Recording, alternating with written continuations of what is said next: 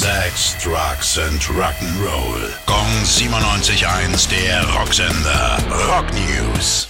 Mehr als 150 britische Musiker rufen Premier Johnson dazu auf, die Entlohnung von Musikern beim Streaming gerechter zu gestalten.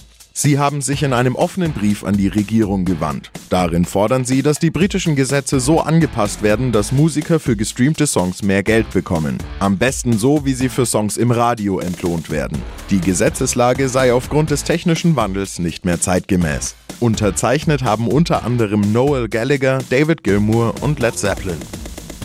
Über Kiss soll jetzt ein Biopic gedreht werden. Gene Simmons und Paul Stanley werden stark an der Produktion von Shout It Out Loud beteiligt sein. Der Film zeigt ihre Jugend im New Yorker Stadtteil Queens, die Entwicklung ihrer unwahrscheinlichen Freundschaft und ihren Aufstieg zum Weltruhm.